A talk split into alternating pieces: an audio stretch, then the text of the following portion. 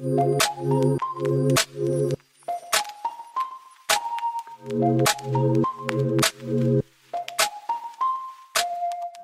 palabra tradición no es, no es mala, ¿sabe? Lo que pasa es que ciertas cosas van teniendo una connotación negativa, como la palabra religión. Usted sabe que aquí usamos mucho la palabra religión en su correcto sentido.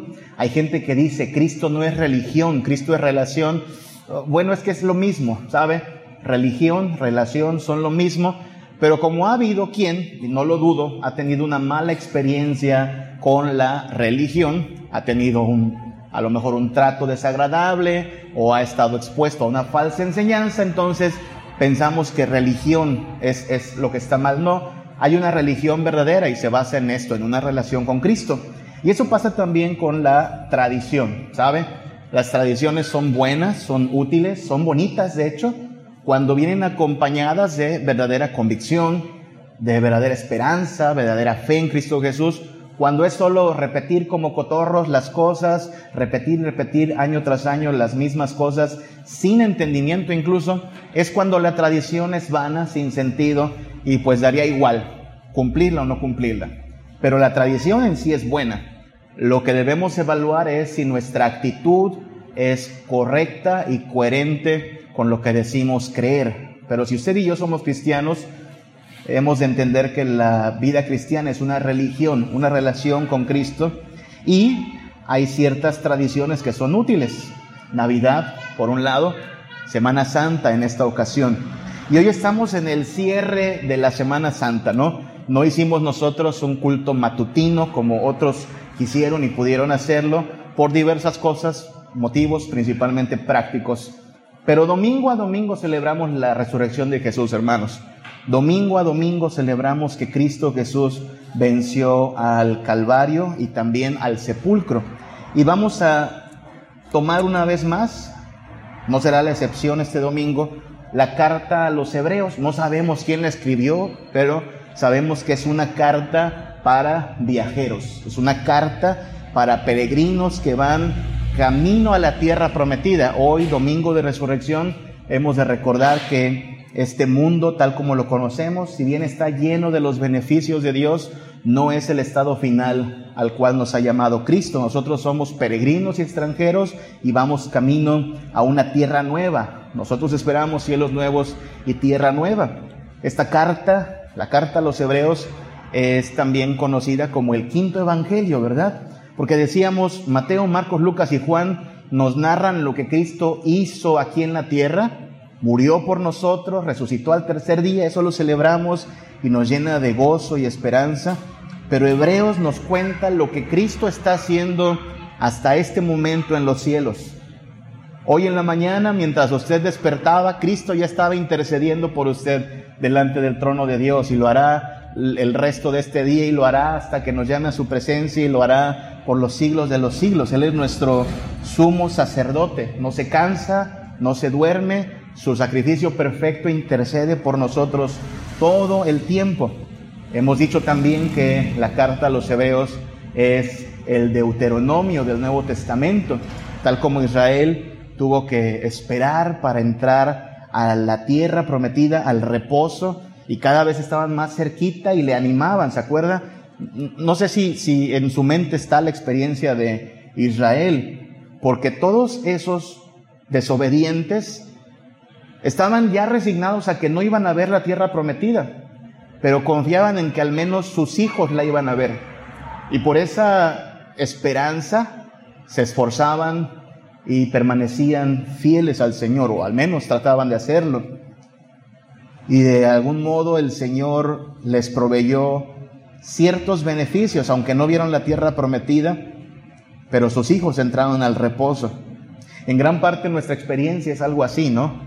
No solo nos preocupamos por nosotros, nos preocupamos por nuestros hijos, por nuestros nietos y los animamos, permanezcan firmes en el Señor, no cometan los mismos errores y pecados que nosotros, no repitan la misma terquedad que nosotros. Siempre es malo desobedecer, siempre es bueno permanecer fieles y más porque estamos cada vez más cerquita del reposo. Hoy vamos a dar un giro hablando de que es domingo de resurrección y tenemos que hacer alusión a este gran, gran evento que es la resurrección de Cristo, pero también vamos a considerar la carta a los hebreos como nuestro punto de partida. ¿Sabe? Esta carta también podría decir que es una carta para reformados.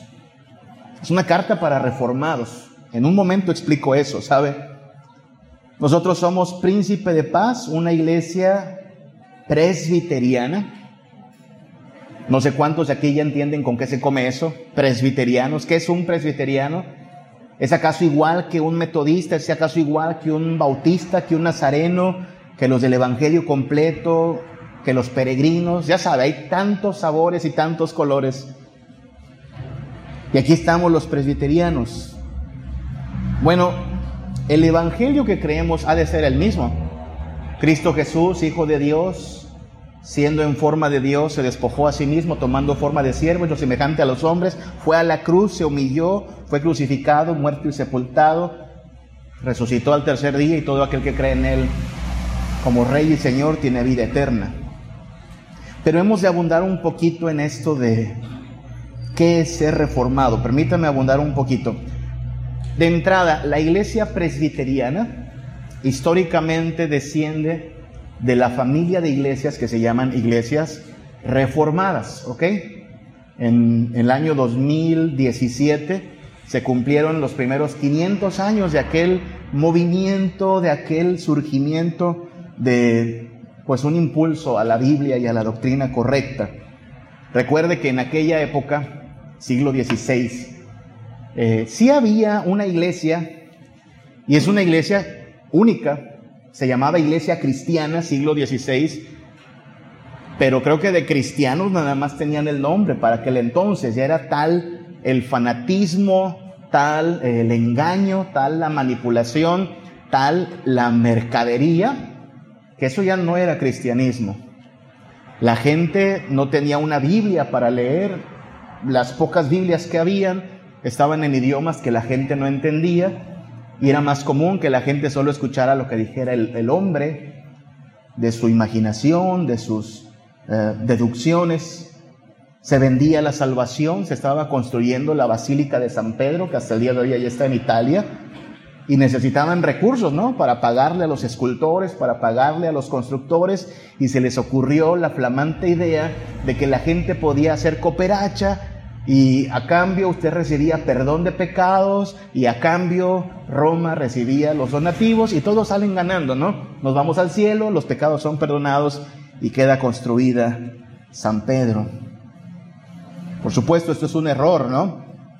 Añadiéndole que aparte había la idea de que los santos y la Virgen María eran intercesores por nosotros, todo lo que usted ya sabe que conllevó al surgimiento de este movimiento. Varias personas fueron precursoras de este movimiento. Un tal Martín Lutero, que fue el que primero tomó así como la iniciativa de clavar esas ah, declaraciones en contra de las indulgencias, en contra del engaño, basados en la Biblia. Y después le siguió el señor Juan Calvino, que sistematizó nuestras doctrinas.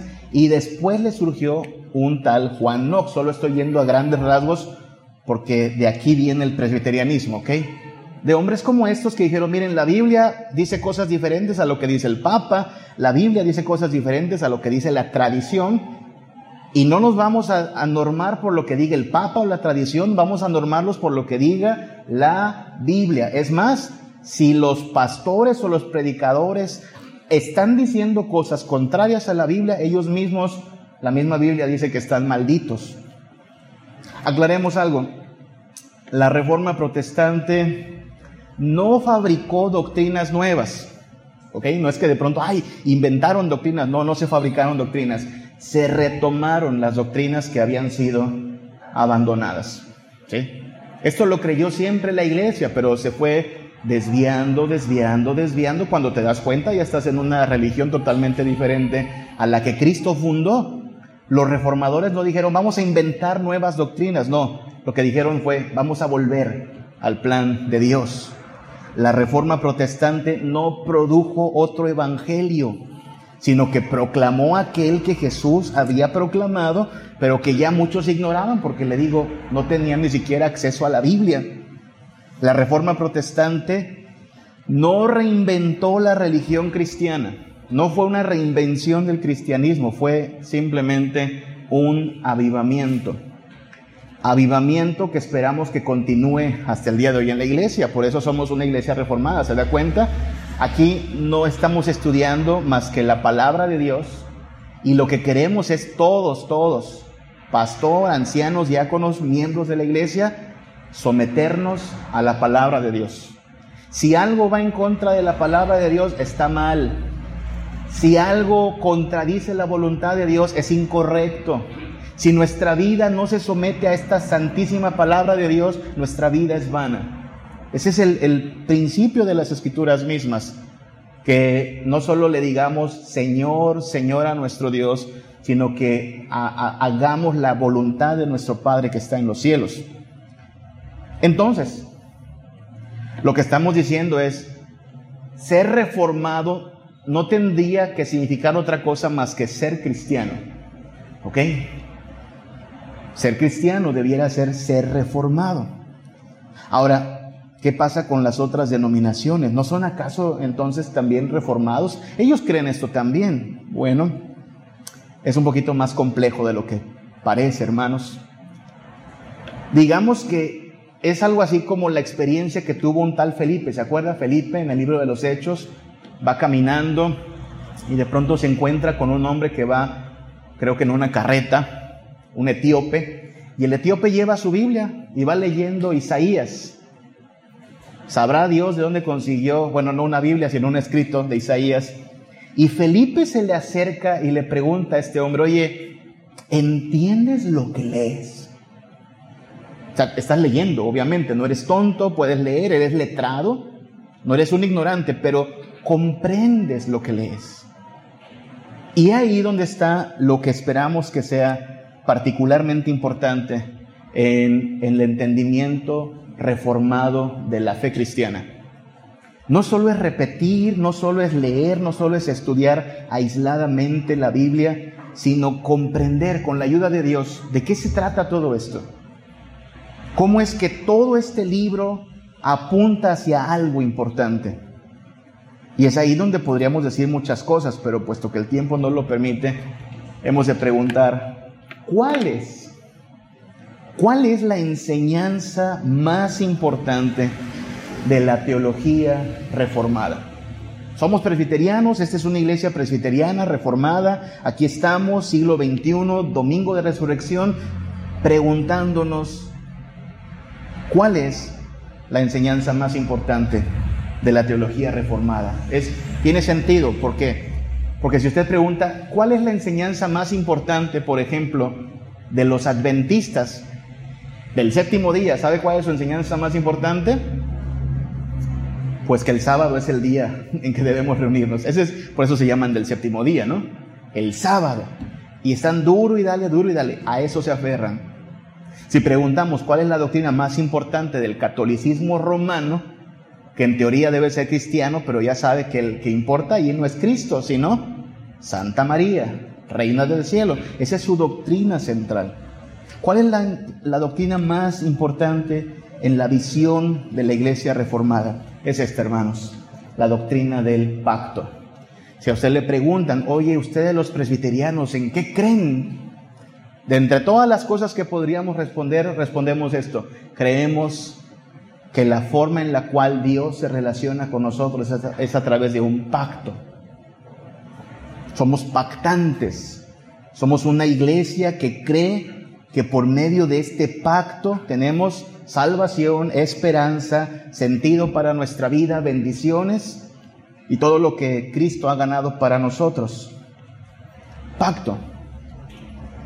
¿Por qué Cristo fue a la cruz? Porque era el mediador del nuevo pacto. Porque antes de esto todos los animalitos solo representaban con ese derramamiento de sangre que vendría un cordero sin mancha y con esa sangre traería la era del nuevo pacto. ¿Por qué Cristo resucita el domingo?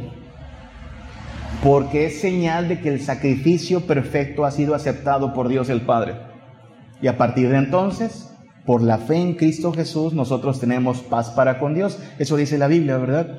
Justificados pues por la fe tenemos, paz para con Dios. Pacto. Y lo que nosotros creemos es que al leer Génesis, el tema central de Génesis, ¿sabe cuál es? Pacto. Y cuando leemos eh, Reyes, cuando leemos Salmos, el tema central es pacto. Y cuando llegamos a Apocalipsis, ¿qué cree? El tema central de Apocalipsis no es el anticristo, no es el 666, no es la marca de la bestia, ni los 144 mil. El tema central es pacto. Todo lo demás se va acomodando en esta doctrina importantísima. Los diez mandamientos, por cierto, la ley, tiene que ver con pacto. Dios le propone a Israel la forma en que debe vivir. De eso se trata pacto, ¿no? ¿Cómo nos relacionamos con este Dios? Cuando leemos Hebreos, por lo tanto, el tema central de Hebreos, entre otras cosas, es el pacto. Y aquí lo que quisiera que si podemos llevarnos esto a casa será suficiente para esta semana. Cuando leemos Hebreos, hay que leer Hebreos con la bendición en mente. ¿A qué me refiero con la bendición? Bueno, si usted ya leyó en casa el libro de Hebreos, que son solo 13 capítulos, notará que así como los apóstoles terminaban sus cartas con una bendición, el autor de Hebreos termina también su carta con una bendición. Está en Hebreos capítulo 13, versículos del 20 al 21. Dos versículos nada más. De hecho, hoy, si me lo permite, vamos a despedirnos con esta bendición y no con la que tradicionalmente repetimos. Esta bendición dice así, Hebreos 13, 20 y 21. Y el Dios de paz, que resucitó de los muertos a nuestro Señor Jesucristo, el gran pastor de las ovejas por la sangre, ¿de qué? Del pacto eterno, os haga aptos en toda obra buena para que hagáis su voluntad, haciendo Él en vosotros lo que es agradable delante de Él por Jesucristo, al cual sea la gloria por los siglos de los siglos. Amén. ¿Notó? Hebreos cierra diciendo que Dios, el Dios que resucitó a Jesús, los ayude a ustedes a ser aptos para cumplir la voluntad de Dios. Que aquel que resucitó a Jesús, que es el gran pastor de las ovejas, por la sangre del pacto eterno, los ayude a ser el pueblo que Dios quiere que sean.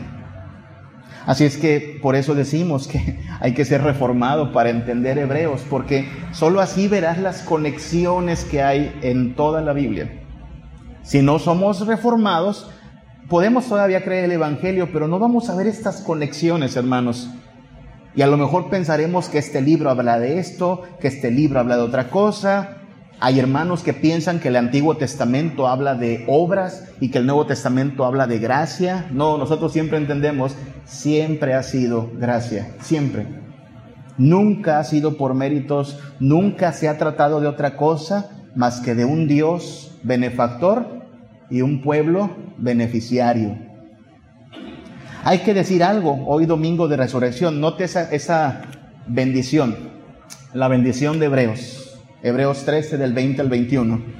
El Dios de paz que resucitó de los muertos a nuestro Señor Jesucristo. Está mirando al pasado. El Dios que con poder levantó de entre los muertos a Jesús. Ese es el evento de el evento central de la fe cristiana, hermanos. El Hijo de Dios, después de tres días, levantándose con poder de la tumba. Hemos estado en cementerios, todos nosotros, ¿verdad? Sabemos lo, lo impotentes que nos podemos llegar a sentir cuando vemos a un ser querido, inerte, muerto. Para la gente que no tiene a Cristo, esto es la derrota total. Murió, falleció, no hay nada que hacer. Pero este evento, la resurrección de Cristo, pone todo en una nueva perspectiva, hermanos. Un creyente en Cristo sí es enterrado, es sepultado, vuelve al polvo, pero si Cristo resucitó, nosotros también resucitaremos con Él. Eso lo cambia todo. Lo cambia tanto que incluso en el cementerio hay esperanza para un cristiano. Así es que el autor de Hebreos se enfoca en el Dios de paz que resucitó de los muertos a Jesús. Pero mire cómo hace ahora una transición. Dice que ese Dios de paz que resucitó de los muertos a Jesús, versículo 21, os haga aptos en toda obra buena para que hagáis su voluntad. ¿Nota con qué está conectando el autor de Hebreos la resurrección de Jesús? Claro, nosotros hablamos también de esperanza futura, de que si vivimos para el Señor vivimos y si morimos para el Señor morimos y sea que vivamos o que muramos somos del Señor. Sí, pero aquí el hermano que escribe Hebreos quiere que antes de pensar en lo que vendrá, pensemos en aquí y ahora. Que el Dios de paz que resucitó a Jesús, ahora, aquí, nos haga aptos para toda buena obra, para que hagáis su voluntad. Dicho de otra forma, el poder de la resurrección de Cristo es el mismo poder que produce la santificación de los cristianos. Hermanos, hoy domingo, insisto, una tradición hermosa de la iglesia cristiana, celebrar la resurrección de Cristo Jesús. Pero lo que está diciendo el autor de Hebreos es, ese poder que levantó a Jesús de los muertos, ahora se ve obrando en la iglesia al producir la santificación de los creyentes. ¿Nota la conexión, hermanos?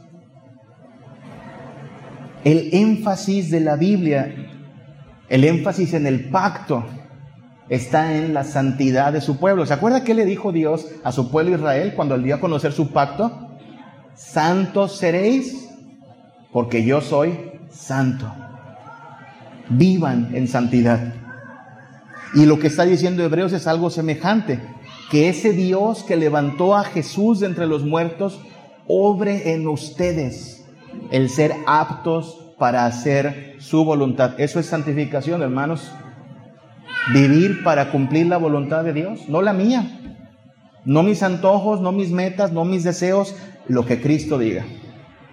Y si en algo mi voluntad y la voluntad de, Dios se contraponen, ¿sabe quién está mal? Yo estoy mal. Él está bien. Y me someteré, nos someteremos a la voluntad de nuestro Dios. Eso es santificación. Ser dominados por Cristo, su amor y su voluntad. Si no ocurre así, hermanos, entonces no tiene sentido la celebración de la resurrección de Cristo. Por eso somos muy enfáticos, no sé si lo han notado, pero los días de tradición cristiana que nos sirven para conmemorar a Cristo, somos muy enfáticos también en recordarle a la gente, Cristo no es un asunto de ocasión, Cristo no es un accesorio en la vida, Cristo es alguien a quien o sirves y sigues todo el tiempo o no sirve de nada. ¿Ha notado que decimos eso muy continuamente? Porque si alguien solo se va a acercar el día de tradición, quisiéramos que se vaya al menos con una espinita, al menos con una piedrita en el zapato y que sepa, no se trata de cuando a ti se te antoje, no se trata de cuando tú quieras, no se trata de cuando tengas ganas, tú necesitas a Cristo. Todo el tiempo. Y más nos vale entender eso, porque sí es muy bonito y, Miren que mucha gente lo comparte, ¿no? Hoy, hoy me desperté viendo muchas fotos de personas que sí tuvieron ganas de levantarse temprano, ¿no? Aquí yendo al culto matutino, celebrando la resurrección. Qué bueno, qué bonito. Yo estaba durmiendo, pero qué bonito si quiere levantarse temprano. Pero hermanos míos, si no se ve en la vida de las personas la santificación operando, no importa cuán temprano se haya levantado hoy, no se trata de eso el poder de la resurrección de Cristo opera la santificación de la iglesia. Hacia allá nos está llevando el autor de Hebreos. De hecho, nos recuerda que hubo toda una generación en el Antiguo Testamento que vieron las obras de Dios, que escucharon la, la voz de Dios como trueno y que aún así no fueron fieles, no entraron en el reposo Ah, caray. Pero eran del pueblo de Dios, sí, de lengua, de labios. Pero no se sometían a Él. Oye, pero sí sacrificaban animales, sí, pero no es por obras. De nada sirve un sacrificio conforme Dios manda si no viene acompañado del corazón conforme Dios manda. Así es que por eso tenemos que hacer esa conexión, esta relación, este pacto con Dios tiene que ver con entender que el poder con que Cristo resucitó es el poder que hoy debe estar operando en nosotros una nueva vida. ¿Qué estamos celebrando entonces? Estamos celebrando la resurrección de Jesucristo. ¡Wow! ¡Qué poderoso fue eso! ¿Cuánta victoria hay ahí, por supuesto? Pero la pregunta es, a partir de allí, ahora, ¿cómo viviremos? Si Cristo ha resucitado, si todo lo que dijo es cierto, si tiene este poder total y absoluto para hacer nuevas todas las cosas, ¿cómo hemos de vivir nosotros? ¿Cómo vamos a vivir? Permítame, desmenuzamos un poquito la bendición. ¿Se acuerda? Hay que tener en mente la bendición.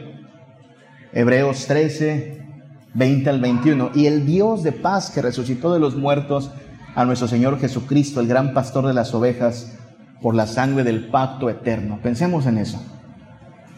El hermano que escribe Hebreos y toda la Biblia nos dice que este Dios admirable, todos los atributos que pueda ponerle, soberano, santo, sublime, majestuoso, incomparable, infinito, eterno, inmutable, habiendo hablado en otro tiempo por otros medios, así comienza Hebreos, ¿verdad? Ahora nos ha hablado por medio del Hijo. El Dios de paz se ha dado a conocer por medio del Hijo. Y Hebreos 13:21 dice que este Dios de paz resucitó de los muertos a nuestro Señor Jesucristo, al Señor, al Rey. El viernes Jesucristo era un rey muerto. ¿Se acuerdan? Pusieron ahí arriba. Jesús de Nazaret, rey de los judíos. Después de seis horas, termina muerto. Después de decir consumado es, después de beber esa esponja asquerosa, consumado es, muerto. Y tres días pasan los discípulos lamentando, ay, creíamos que este era el bueno, y mira, acabó en la, en la tumba, muerto. Pero Hebreos 13:20 dice, ah, pero el Dios de paz resucitó de los muertos al Rey, al Señor Jesucristo. ¿Qué significa eso? Bueno, hermanos, significa que Jesús es un Rey perpetuo, permanente. No quiero meterme en política, pero es inevitable hablar de política a veces. Todo político desea una cosa, permanecer en el poder tanto como pueda. Tanto como pueda. Para bien, ninguno de los reyes de la tierra es eterno. Aun si en nuestro país existiera la reelección, no son eternos los reyes de esta tierra, ¿verdad? Ni los presidentes. Mire que hemos tenido cada loco megalomaniático aquí en América Latina ¿Se acuerda del, del general Hugo Chávez? ¿Sí? Se creía el liberador bolivariano y cosas como esas. Cáncer, muerto, no más, y su país en la ruina.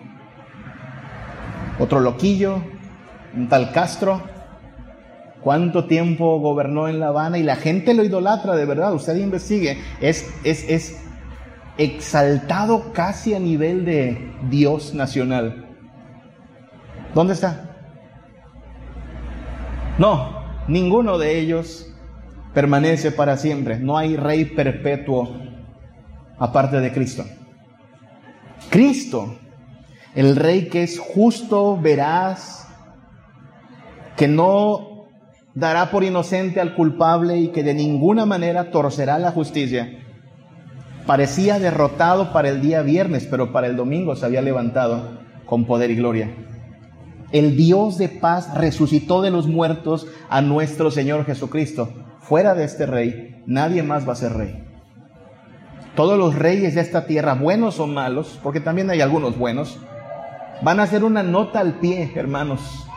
Una nota al pie en la historia. El único cuyo trono y reino permanece para siempre es Jesucristo. Más nos vale, por lo tanto, estar en buenas relaciones con Él.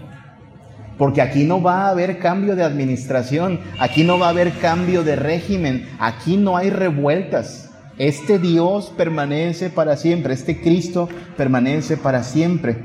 Es el Cristo a quien el Dios de paz ha resucitado de entre los muertos con poder. No solo es el Rey perpetuo, Él es el gran pastor de las ovejas. Solo estoy leyendo la bendición. El Dios de paz que resucitó de los muertos a nuestro Señor Jesucristo, el gran pastor de las ovejas. ¿Cómo es visto Israel en el Antiguo Testamento? Como un rebaño. Y dice el Antiguo Testamento que Dios tuvo compasión de ellos porque eran como ovejas sin pastor. ¿Sabe cómo es una oveja sin pastor? está en serios problemas una oveja sin pastor. Los gatos no, los perros no, solitos se las arreglan, pero las ovejas necesitan de un pastor. Lo requieren, si no, son vulnerables. Así es que Dios se presenta hacia Israel como un pastor.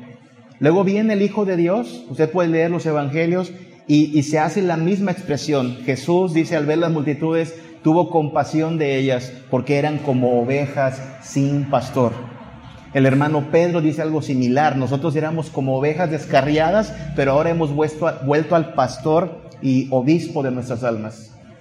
Así es que estábamos nosotros así, descarriados, vulnerables, expuestos a la muerte y al peligro, y de pronto entonces el Hijo de Dios dice, yo voy a ser su pastor. Voy a darles mi voz, mi voz es confiable, pueden seguirme. ¿Se acuerda Jesús? Yo soy el buen pastor, mis ovejas oyen mi voz y me siguen, pero además voy a dar mi vida por ustedes. Este es un pastor solidario. Este es un pastor que ve por su rebaño.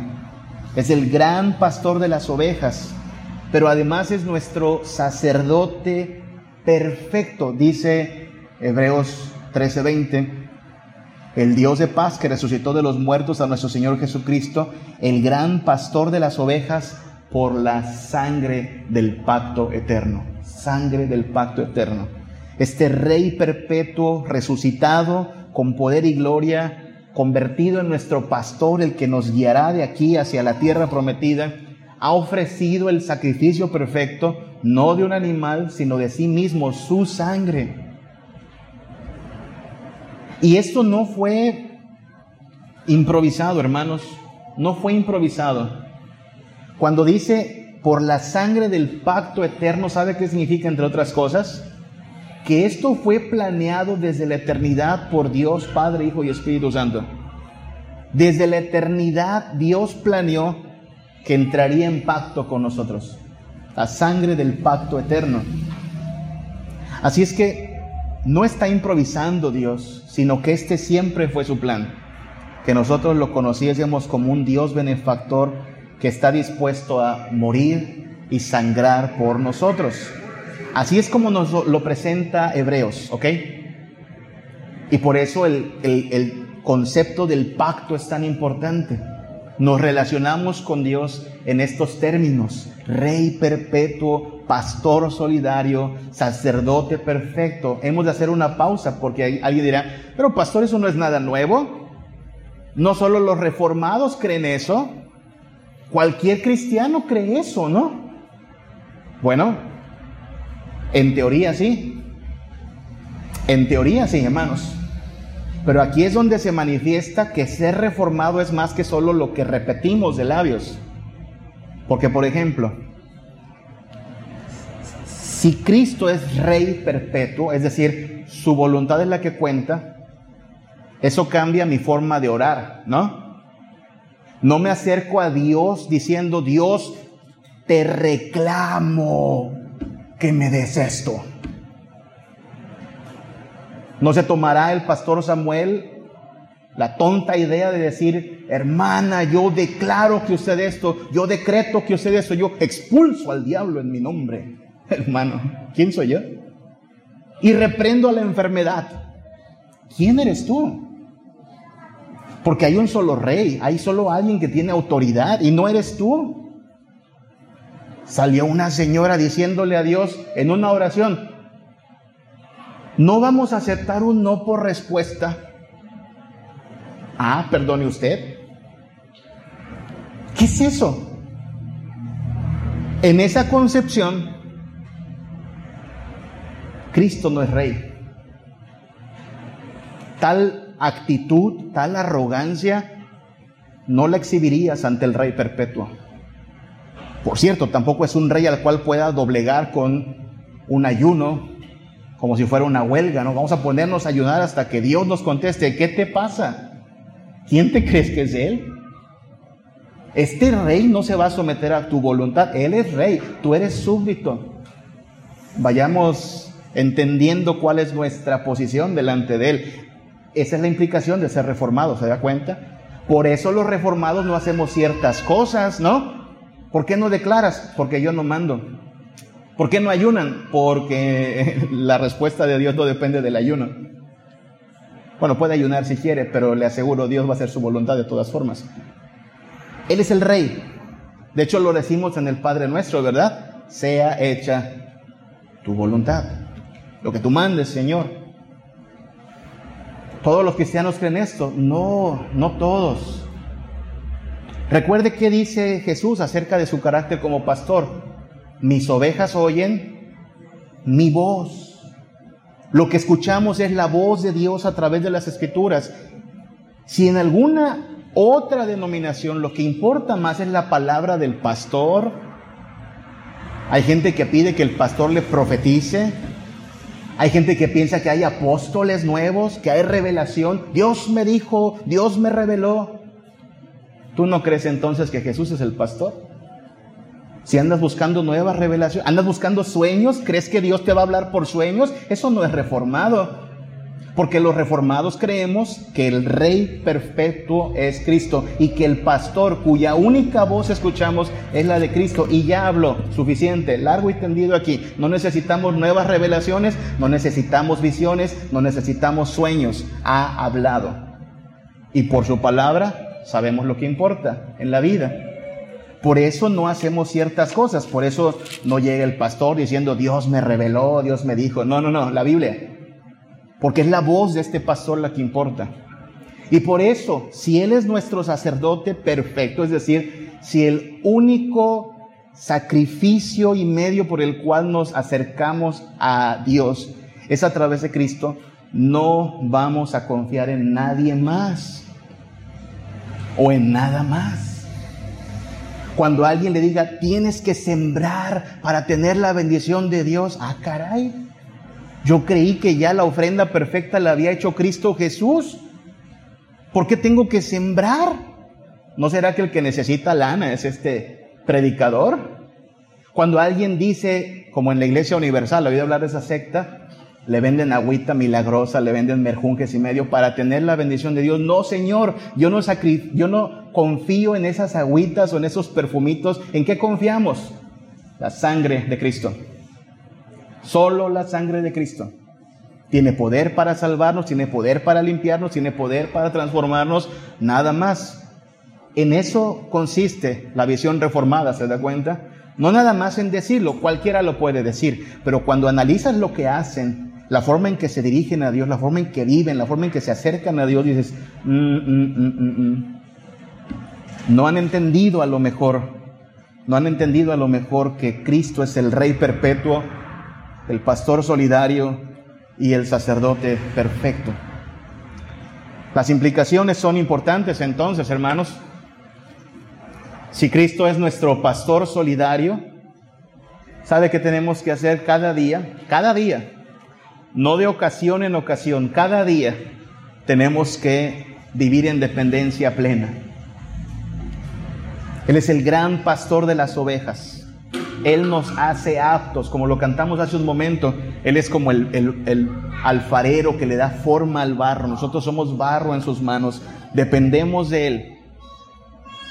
Su rebaño es bienaventurado. Sus ovejas solo reciben bendición. Pero sus ovejas entienden esto. Dios no es útil de vez en cuando. Dios es necesario Las ovejas todo el tiempo necesitan pastor. Nosotros, el rebaño de Cristo, todo el tiempo necesitamos pastor. Dependemos de Él. No es un recurso de ocasión. Dependemos de Él. Y en este pacto, gracias a Dios, tenemos un pastor que se solidariza con nosotros. Si Cristo es el rey perpetuo, nunca va a bajarse de su trono, nunca dejará de gobernar, entonces nosotros debemos vivir en obediencia fiel. Por eso no exponemos tips para la vida, ¿no? No, no exponemos consejitos de Dios, no, no son tips, no son consejos, son la palabra de Dios. O te sometes a ella o vives en eh, rebelión contra ella. Lo que pide el autor de Hebreos es que el, Señor Jesucristo, por ese poder de su resurrección, nos haga aptos para toda buena obra, para que hagamos su voluntad. Y mire que la iglesia reformada no pretende de ninguna manera que la vida cristiana se viva en los templos. Hoy, en un momento, vamos a concluir nuestra reunión, se lo prometo.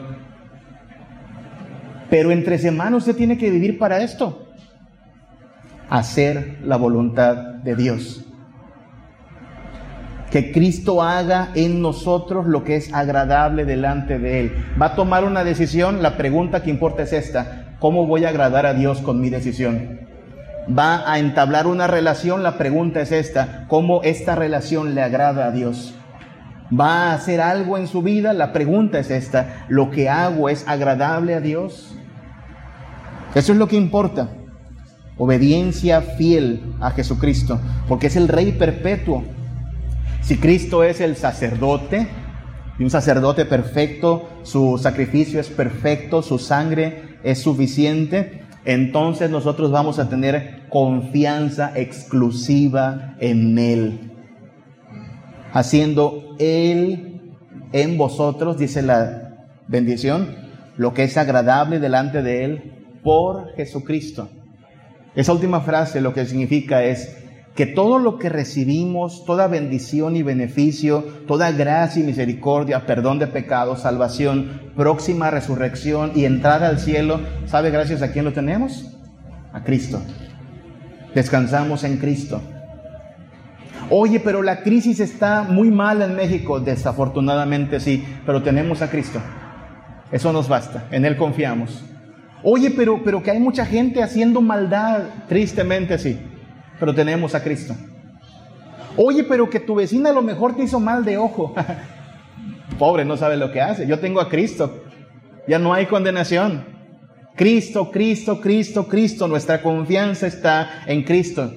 ¿Qué nos puede hacer el hombre? ¿Qué nos puede hacer la enfermedad? ¿Qué nos puede hacer la angustia, la carencia? Nada. Cristo es nuestro todo en todo. Hoy lo cantamos, ¿no? Eh, eh, así nuestra alma esté inundada de paz o así la cubra un mar de aflicción, nuestra suerte, cualquiera que sea, ¿qué diremos? Recibimos salvación. Cristo murió por nosotros, Cristo resucitó por nosotros. Quien tiene a Cristo, hermanos, lo tiene todo, a pesar de las dificultades. Ahora, si nos va tan bien con este Dios, es decir, si este Dios tan admirable, este Dios de paz que resucitó de los muertos a nuestro Señor Jesucristo, nos puede hacer aptos, nos puede transformar siendo Él nuestro pastor y dando su vida en sacrificio por nosotros, ¿qué podríamos hacer nosotros en respuesta a tanta misericordia, tanto amor, tanta bondad? ¿No hay forma de devolverle el favor? No hay forma de que juntemos nuestros bienes y le digamos, Señor, te hicimos un regalito. No hay nada que este Dios requiere. Lo único que podemos hacer es simplemente reconocer cuán grande es este Dios, cuán inmenso es su amor, cuán afortunados son los que le conocen, cuán afortunado el pueblo de su pacto, que siendo nada, nadie, más que merecedores de la ira, reciben en cambio misericordia y entrada al cielo por su sola gracia. Por eso cierra Hebreos 13:21, a Él sea la gloria. No año tras año, no cada Semana Santa, no de vez en cuando, a Él sea la gloria por los siglos de los siglos. Este día es el día en el cual le damos gloria a Dios. Mañana también demos gloria a Dios. Pasado también demos gloria a Dios. Alguien dice, pero es que tengo tantos problemas, tantas dificultades. Solo recuerde quién es el Dios que le ama, su pastor, su rey, el que le sostiene, el que sostiene incluso su respirar. Y si estamos ahogados en dificultades, en tribulaciones, solo recuerde que estamos camino al reposo eterno. A Él sea la gloria. Por cierto, lo que haremos allá será darle gloria a Jesucristo eternamente y para siempre. Así es que para eso fuimos creados y para eso nos rescató Cristo Jesús. La vida reformada, en todo caso, no depende, fíjese, de que repitamos la confesión de fe de Westminster. No depende de que nos sepamos los catecismos y los credos sino de que nuestra vida de verdad demuestras de que dependemos de Dios como nuestro buen pastor, de Cristo como nuestro buen pastor, de que dependemos de Él y su misericordia, pero también de que estamos dispuestos a obedecerlo. Si eso incluso va en contra de nuestros planes, no importa, sea hecha su voluntad.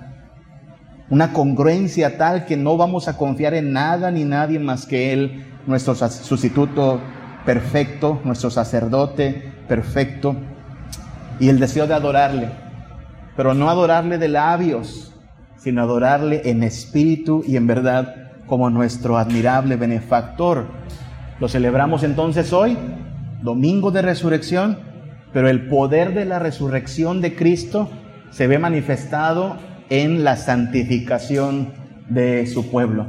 Seamos santos entonces porque Él es santo. Vamos a estar de pie, hermanos, y vamos a orar a nuestro Dios y vamos a pedirle que esta bendición sea una realidad en nuestras vidas. Oremos a nuestro Dios. Padre, Padre nuestro, gracias te damos por el triunfo inmenso que representa la resurrección de tu Hijo Jesús. Padre, Gracias por haber enviado a Jesús a morir por nosotros y gracias, Padre, porque en su resurrección tenemos también asegurada la nuestra, Padre.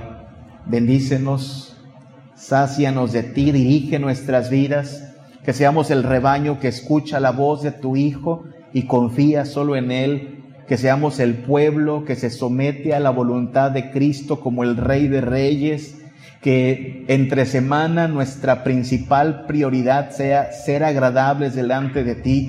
En todo lo que hacemos, planeamos, decimos, deseamos, cuánto invertimos, lo que más nos preocupe sea si esto será agradable delante de ti, Señor. Dichoso el pueblo que te tiene por Dios, dichosa la gente que tiene un pacto contigo, Padre. Gracias por ser nuestro benefactor, gracias, Padre, porque de aquí en adelante, ya que Cristo tu Hijo ha muerto por nosotros y resucitado con poder, ¿qué importa, Señor, si la enfermedad aparece, si la angustia viene a nosotros, si nos despojaran de todo en esta tierra? Nadie nos puede quitar la vida eterna que tenemos asegurada, Padre. Bendícenos, santifícanos, Padre, con el mismo poder con que levantaste a tu Hijo de la tumba con ese mismo poder opera en nosotros nuestra mente, nuestra vida, nuestro caminar y llévanos a ser una nación santa que proclame las riquezas de tu gloria, las bondades de tu misericordia, Padre, a quien todavía hoy está en tinieblas. Bendito seas, Señor, guárdanos del mal, manténnos en tu esperanza, líbranos en la tentación, Padre, y haz, haz brillar tu rostro sobre nosotros, te lo pedimos en el nombre de Cristo Jesús. Amén.